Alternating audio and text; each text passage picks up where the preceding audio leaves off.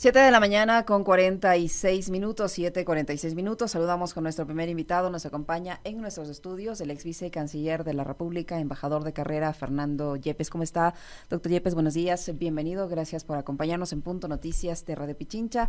Estamos con usted, Alexis Moncayo, quien le habla, Licenia Espinel. El vicecanciller de la República renunció. El Ecuador es en medio de un conflicto ya ahora diplomático con Rusia a raíz de eh, la decisión del gobierno del presidente Daniel Novoa de acceder a este acuerdo con los Estados Unidos para el intercambio de lo que el Ecuador califica chatarra y Rusia armamento que ha entregado y que tiene sus condiciones eh, para, para ser devuelto de alguna manera y que nos tiene ahora mismo eh, eh, en un conflicto también comercial con la prohibición de, exportación de un sector mm, del bananero y de los claveles. ¿Cómo se sale de esta situación desde el ámbito diplomático? ¿Cómo llegamos a este punto? ¿Hay aún una salida? Eh, que, permita que se normalicen las relaciones tanto diplomáticas como comerciales con Rusia? Muy buenos días a todos y todas. Buenos días, Diseña. Buenos días, Alexis. Bienvenido. gracias por la gentil invitación.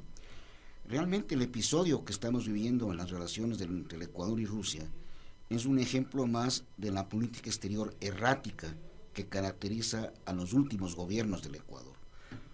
En el gobierno de Lenín Moreno, pues conocemos muy bien lo que pasó se inició un alineamiento terrible con los Estados Unidos, un alineamiento pues que era un tutelaje, un servilismo sin nombre. Tenemos muchos ejemplos, la entrega de Julian Assange, la destrucción de UNASUR, el apoyo al golpe en Bolivia. Con Guillermo Lazo se profundizó esa dependencia y tomó forma jurídica.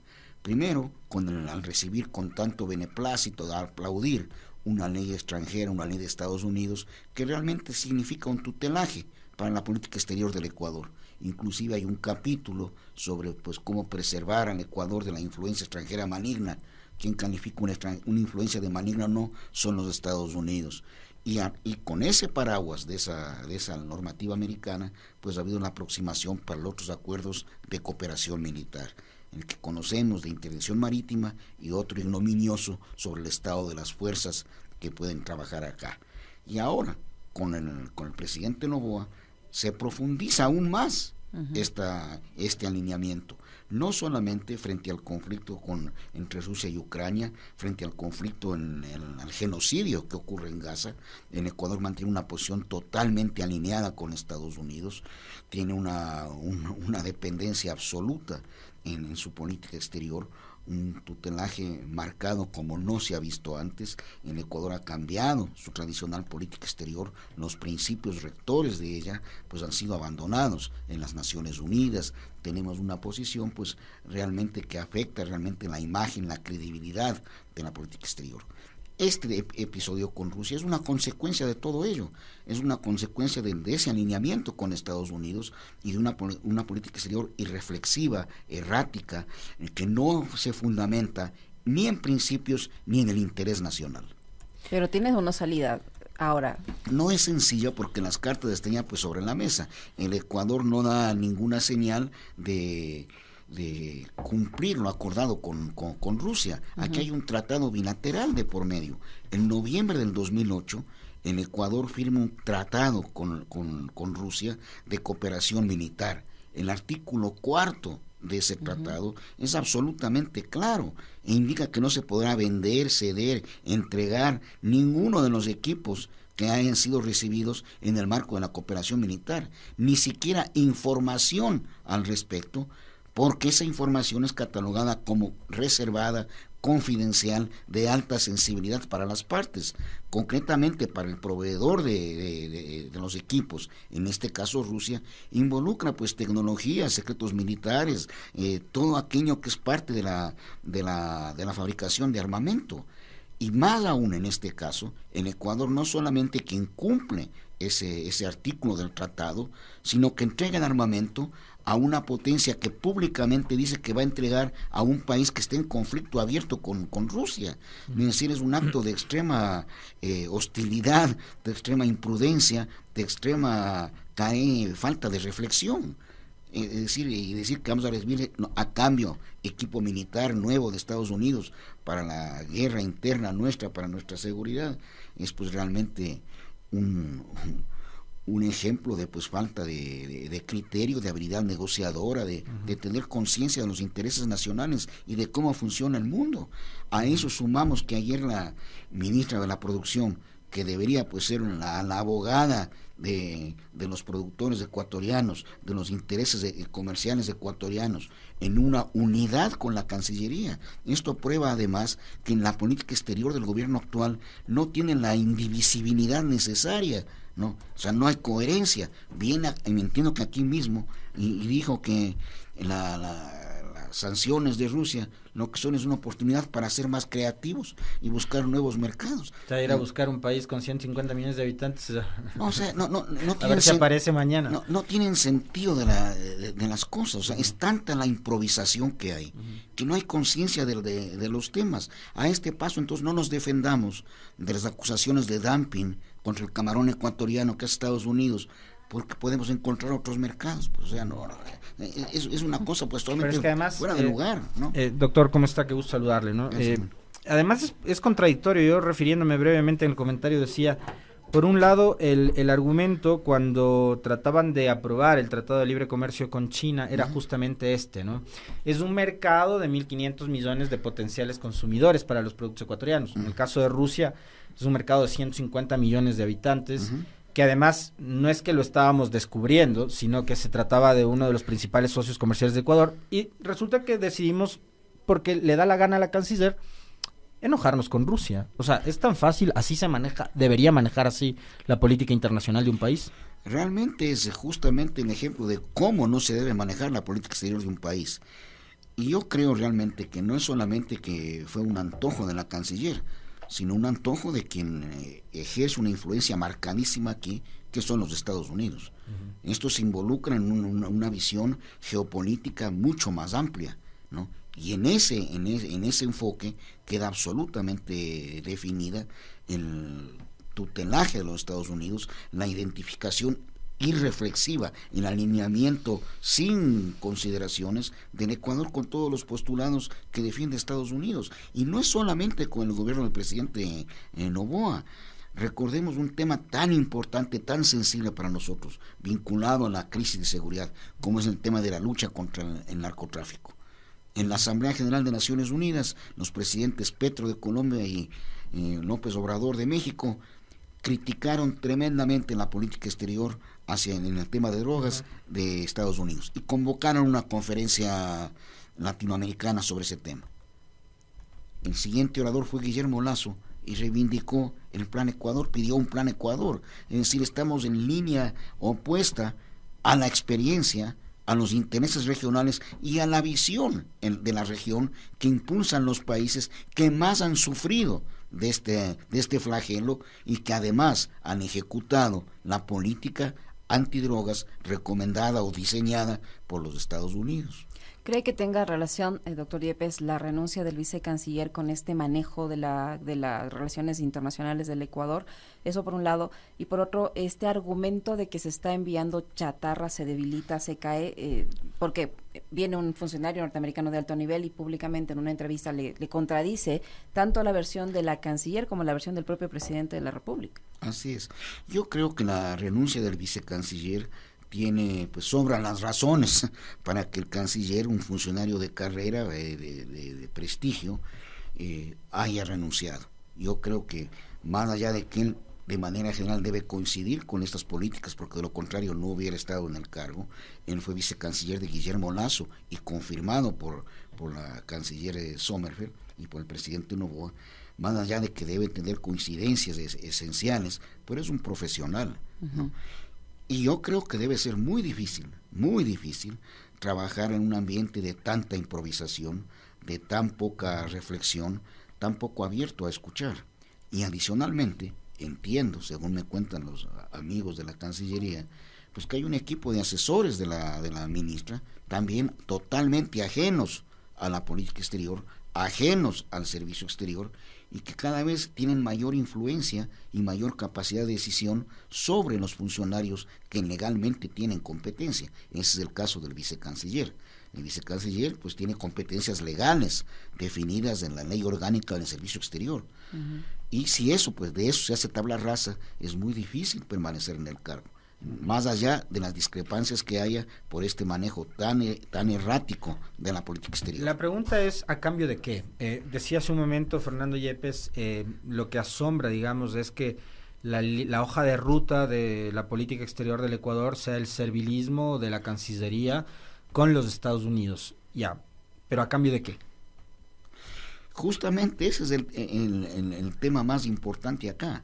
la primera obligación de la política exterior, de quien ejecuta la política exterior, es defender los intereses nacionales. Y hacerlo, tiene que hacerlo, de acuerdo con los mandatos de la Constitución. Es la, el, primer norte. Aquí hay un servilismo total creyendo que de esa manera pues vamos a estar bajo el paraguas protector de los Estados Unidos, que nos van a dar pues toda la cooperación en seguridad, la cooperación que necesitamos, que nos van a dar pues eh, eh, mayores facilidades en el, para ingreso al mercado en los Estados Unidos de nuestros productos, que nos van a ayudar en los eh, organismos multilaterales. Todo es lo que se cree ingenuamente. Pero fíjese, fíjese Fernando, tenemos tratado de libre comercio con China. Tenemos tratado de libre comercio con la Unión Europea. Teníamos una apertura comercial muy interesante con Rusia. Pero con los Estados Unidos, ¿cuánto se ha avanzado en un tratado de libre comercio? Nada. que se supone que es el mejor socio, el principal, etcétera. Los Estados Unidos cambió su enfoque sobre los tratados de libre comercio. Los Estados Unidos ya no promueve tratados de libre comercio, a pesar de que ha sido beneficiario directo de muchos de ellos. Pero ya es en los tratados de libre comercio ya no son una prioridad, ya no son un, un tema esencial de la política exterior de Estados Unidos. Con Trump ellos empezaron a ver ya puertas adentro, no hacia afuera, ¿no? Eh, con Trump se paralizan los dos más grandes acuerdos de libre comercio que se hayan negociado, el acuerdo transatlántico y el acuerdo transpacífico. Esos quedan totalmente anulados, fuera de lugar, se terminan las negociaciones con el presidente Trump por las presiones internas, los propios intereses de Estados Unidos. Por las condiciones económicas de los Estados Unidos, además, porque en el momento en que Rusia y la China empiezan, y la India empiezan a dispararse. la, la realidad es que la política exterior de los Estados Unidos siempre, siempre, siempre se ha fundamentado en sus propios intereses. Y ese es un principio general de política exterior, que también debería aplicarlo el Ecuador, totalmente.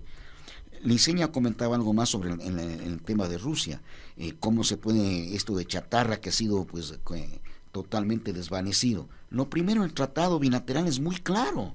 El artículo cuarto es absolutamente eh, específico y no hace falta interpretación ninguna para cualquier venta, sesión de los equipos eh, que son parte del acuerdo. No se puede hacer a un tercero y tiene que en todo caso mínimo, pues con cualquier discrepancia, como dice el tratado, ser resuelta y acordada por las partes. No es que yo digo es chatarra y voy a entregar. Y el receptor de la chatarra dice, no, este armamento va a ir a, la, a Ucrania para que estén luchando contra Rusia. Pero es que a cambio le van a dar helicópteros. Eh, así dicen. Ah, yo no sé si darán helicópteros o qué darán.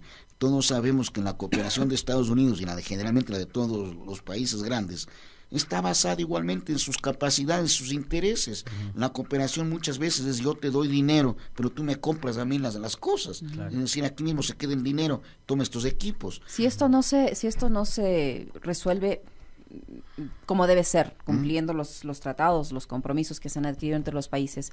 Y si Ecuador insiste en enviar esa chatarra a los Estados Unidos, las, las consecuencias pueden ser más graves de las que ya estamos viviendo ahora mismo con esta suspensión de una parte de la exportación bananera, de una parte de la exportación de, claveles. Puede ser aún peor, nos, nos podemos involucrar de forma directa en el conflicto con Ucrania? Bueno, realmente en, cuanto a un involucramiento en operaciones militares, eso no, por, por, la, por la distancia, las características del, del propio conflicto, pero en la, situación desde luego que puede empeorar.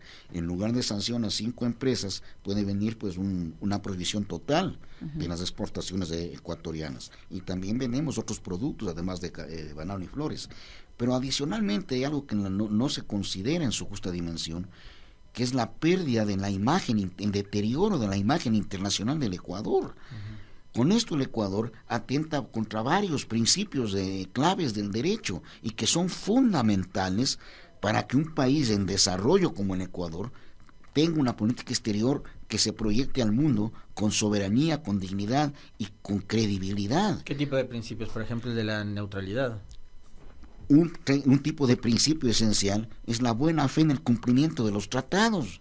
O sea, quien, quien incumple un tratado internacional está afectando a un principio esencial del derecho tú dejas de cumplir tus obligaciones y peor si no lo haces de buena fe. Realmente pues quedas como un pari en la comunidad internacional. Ahora, una cosa Más del alineamiento pues tan monstruoso ante un conflicto de tanta sensibilidad. Una cosa que, que en, lo particular yo entiendo a mucha gente que, que, cree también en el principio de defensa de la soberanía de un Estado, en este caso de, nuestro país, del Ecuador, una cosa que nos chocó y que nos cayó mal a mí, eh, y yo me imagino que al doctor Yepes de igual manera, habrá sido ver justamente esa entrevista que mencionaba hace un momento Licenia, eh, de un funcionario de los Estados Unidos, por muy secretario adjunto que sea para el hemisferio occidental, lo que sea, eh, por muy asesor de seguridad que sea de Biden, pero que un funcionario de un gobierno extranjero venga en un medio de comunicación y empiece a hablar sobre las decisiones y la política de seguridad del Ecuador, resulta chocante. O sea, ¿Qué pasa con las autoridades del gobierno? Mira, Alexis, desgraciadamente, esa ha sido una constante de todos los últimos años. No solamente un funcionario, un alto funcionario que visite el Ecuador, sino las propias actuaciones del embajador de los Estados Unidos en, nuestro país. Él ha hablado públicamente de todo, ¿no? Y tiene micrófono abierto y dice abiertamente temas que son propios de la jurisdicción de la soberanía nacional son intervenciones totalmente fuera de lugar. Y hay que tomar en cuenta algo muy importante. Ninguno de los funcionarios de los Estados Unidos, a diferencia de los nuestros, son improvisados. Ellos saben perfectamente bien lo que hacen y hacen valer su conocimiento y la gigantesca influencia de su país frente a interlocutores como los nuestros, que son incapaces de formular una réplica, que son incapaces de contrastar una opinión. Aunque, aunque ahora mismo Estados Unidos tenga al frente un presidente al que le cuesta eh, hilar una oración eh, razonada, una oración este con profundidad, porque lo de Biden creo que no debería preocuparles únicamente a los estadounidenses, sino debería preocuparle al mundo entero lo que está pasando con el presidente Biden. Así es, el deterioro eh, evidente en la salud del presidente Biden es un motivo de preocupación para Estados Unidos y para el mundo, pero más allá de quien ejerce la presidencia de los Estados Unidos, justamente ahí viene la institucionalidad de todos los Estados Unidos, de pues el que es el establishment político que funciona pues a cabalidad y sobre todo, pues Estados Unidos siempre será Estados Unidos por lo, que significa en el mundo, por, pues, por su poderío. Con el presidente Trump también tuvimos una suerte de degradación de la, de la política, de la institucionalidad. Ustedes recordarán que en el propio Departamento de Estado, creo que nombró los secretarios adjuntos, lo que aquí llamamos subsecretarios al, al, año. es decir, pues fue una, un terremoto dentro de un establishment político ordenado, la presidencia de Trump. Con Biden, supuestamente ese establishment vuelve a reordenarse, a, canalizarse, pero la salud del presidente Biden y lo que conocemos, pues da indicios claros de que no es, pues, no es pues el momento más eh, brillante en la política americana, ¿no? Esta continua visita de funcionarios norteamericanos, ahora mismo está el jefe antinarcóticos de la Casa Blanca en el Ecuador, que se va a reunir con el presidente de la República en las próximas horas, eh, sin duda constituyen una presión hacia el gobierno ecuatoriano para que termine de entregar todo este armamento ruso a los Estados Unidos para que a su vez este sea trasladado a Ucrania eh, o es que ya son parte de una agenda y lamentablemente coincide con estos temas? Yo creo que es parte de, de una agenda amplia, ¿no? Si nosotros revisamos cuántos funcionarios de los Estados Unidos han visitado el Ecuador en los últimos años, pues tenemos una lista muy larga de funcionarios altos, de senadores, todos vienen con una agenda y vienen a imponer su agenda. Y aquí son recibidos pues al más alto nivel con la más grande complacencia. En el caso de Guillermo Lazo, me refiero porque fue una presidencia corta, pero pues no hasta apenas eh, tres meses o dos meses y pico. En el caso de Guillermo Lazo venía todo el mundo y recibía él a todo el mundo. Aquí ya no hay distinción ninguna de jerarquía. Basta que sea de los Estados Unidos para que sea recibido por el presidente de la República. Y vienen con una agenda claramente determinada. Yo sí quiero enfatizar algo. Es importante tener claro que el Ecuador requiere, necesita y desea históricamente mantener las mejores relaciones con los Estados Unidos. Eso es un, tema indispensable. Somos países porque tenemos muchísimos temas de, cercanía, la necesidad de tener las mejores relaciones con una potencia de la envergadura de Estados Unidos son obvias, pero esas relaciones tienen que fundamentarse en los principios del derecho, y en los intereses nacionales. No son buenas relaciones decir sí a todo, no es buenas relaciones seguir un dictado. Buenas relaciones es tener conjunción de intereses, comprensión recíproca y acciones conjuntas sobre un marco acordado bilateralmente, no impuesto con intereses extraños. Y eso es totalmente eh, lo contrario de lo que ocurre ahora. Necesitamos y queremos las mejores relaciones con Estados Unidos, pero en un marco de absoluta comprensión, respeto y colaboración recíproca. Embajador Yepes, la ministra de la Producción decía ayer que entre 60 y 90 días va a tomar la implementación ya del Tratado de Libre Comercio con China. Estamos hablando de, este periodo de tiempo eh, y China podría convertirse en ese nuevo mercado, en ese ¿Qué dice la ministra para colocar el banano que no nos va a comprar Rusia? ¿Podría ser así? Yo no creo que el, cambio de mercado sea una cosa automática de ninguna manera. Toma mucho tiempo. Toma tiempo. Eh, simplemente veamos cómo ha sido la evolución misma de las relaciones comerciales con los dos actores que señalas, con Rusia y con China. Son relaciones que han tomado mucho tiempo que han evolucionado de acuerdo con las propias circunstancias de ambos países, de los regímenes vigentes, de las condiciones políticas mundiales. Cuando yo, eh, hace muchos años, fui secretario de la, nuestra embajada en la Unión Soviética, pues apenas vendíamos eh, 30 mil toneladas de banano y nos daban 5 camiones, 10 camiones en el comercio por compensación. Con China pasó lo mismo.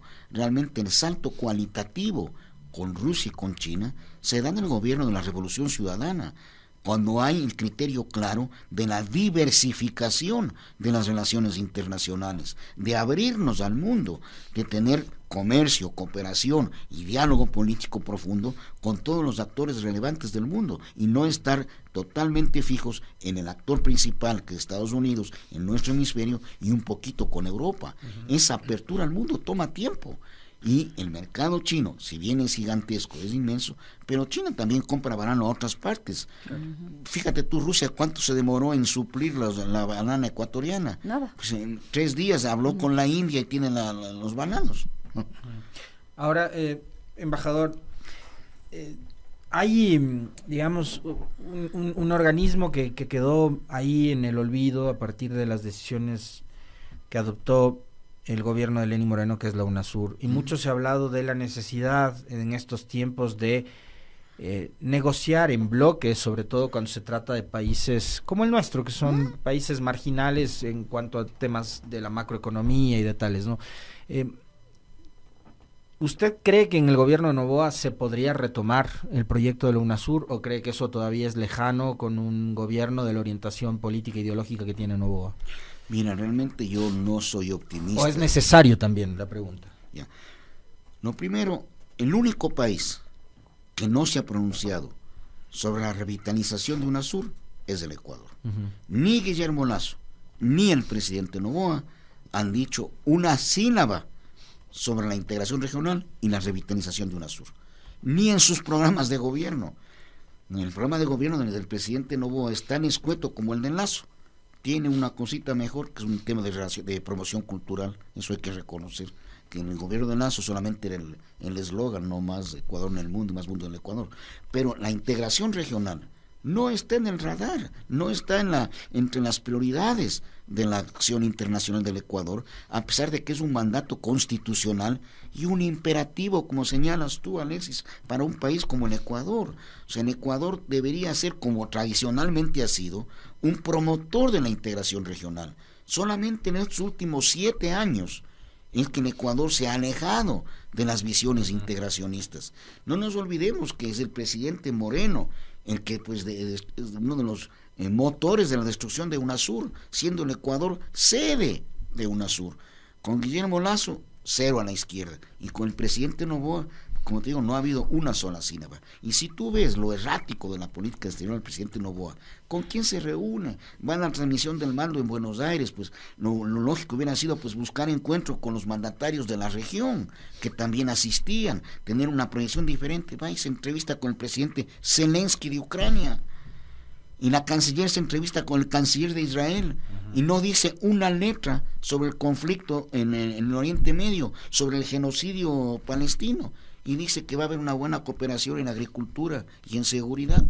Entonces hacemos, el Ecuador no ve lo que pasa en el mundo, hace abstracción de realidades tan duras en las cuales el Ecuador, a pesar de ser un país pequeño del sur global, ha tenido siempre posiciones de dignidad la oportunidad de ser miembro del Consejo de Seguridad, cuando el mundo está pues en, llamas por el conflicto en, en, Rusia, Ucrania, por el genocidio en Gaza, en Ecuador pues es, es un actor pues invisible. En la presidencia del Consejo de Seguridad nuestra fue realmente eh, nula, nula. La resolución más importante sobre el conflicto en Gaza se trató en la presidencia del Ecuador. Estados Unidos la vetó y el Ecuador no dijo una letra, una letra, cuando tenía mucho para decir. Embajador Yepes, en otro tema, eh, la canciller de Ecuador junto con su similar de Colombia eh, ha mantenido en las últimas horas reuniones en Bogotá un poco para eh, conversar sobre la repatriación de presos, que en principio se presentó por parte del gobierno y por parte del propio presidente como que iba a ser un proceso de deportación o repatriación masiva. No va a ser así, es una repatriación voluntaria, y procedimientos que se pueden, que se deben cumplir, que Ecuador no se puede saltar. ¿Hasta qué punto se va a poder, cumpliendo los procedimientos, eh, ejecutar ese proceso de forma masiva o va a, va a quedar en un mero ofrecimiento? Bueno, yo creo que en los ofrecimientos iniciales, las declaraciones que se hacen aquí, son justamente eh, producto de la, del poco conocimiento que hay, de la improvisación en el manejo de los temas. Con Colombia, por ejemplo, ahí entiendo que un convenio bilateral, entiendo que hay una reglamentación a ese convenio bilateral. Y además hay normas internacionales, como el Acuerdo de Estrasburgo, que trascienden el marco estrictamente, estrictamente bilateral. Pero en este caso, pues tiene que cumplirse la normativa. No es, puede, ser una repatriación masiva. Y entiendo yo que en el tema de, repatriaciones eh, concurre también la voluntad del, del reo. No, o sea, no es que se lo puede eh, decir, bueno, te vas a cumplir allá. Él ha sido condenado acá y ese traspaso tiene que ser procedimientos y entiendo que también la, la voluntad del, del, reo. O sea, no es que los van a poner en un bus y, poner, y dejarlos en la frontera, como dijo el presidente. No, es tan sencillo. Yo, recuerdo que las declaraciones iniciales del presidente Novoa y creo que de la ministra del, Interior, no estoy seguro si fue ella o no, fueron eh, comentadas por el procurador colombiano que él sí hizo referencia al, tratado bilateral existente, al hecho pues, que tiene que ser analizado caso por caso. Si tú tomas un bus de presos aquí, les dices, les voy a deportar, les pongo en la frontera, ¿qué hacen los colombianos? ¿No es cierto? Muchos no tendrán condenas allá, entonces serán libres, pues, quedan absolutamente sin cumplir su pena, ¿no? Otros que sí tengan condenas ya, lo que, lo que hay que hacer es el, ejecutar el convenio para el cumplimiento de penas en el país de origen o en que sería Colombia en este caso. Todo eso debe estar, como estoy seguro que está, regulado en el tratado bilateral y en su reglamento de ejecución. Y en lo que tiene que ver con esta pregunta que se hace, va a plantear en la consulta popular de la extradición.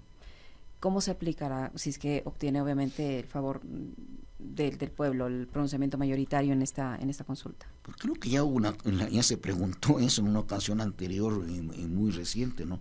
Sobre la extradición. Y yo eh, personalmente no soy favorable a la extradición de nacionales, de acuerdo con nuestro principio constitucional de toda la vida. La extradición de nacionales no opera. Pero si se consulta al pueblo y el pueblo pues opina que, que ha lugar esa extradición, pues habrá que considerar. Yo no soy partidario de ello, no creo que solucione los temas de fondo de, de, de seguridad. Pongámonos a ver cuántos ecuatorianos son requeridos realmente por la justicia extranjera. No, para que haya extradición tiene que haber un proceso judicial en el que haya sido condenado el, el, ecuatoriano en el extranjero. Y eso no ocurre.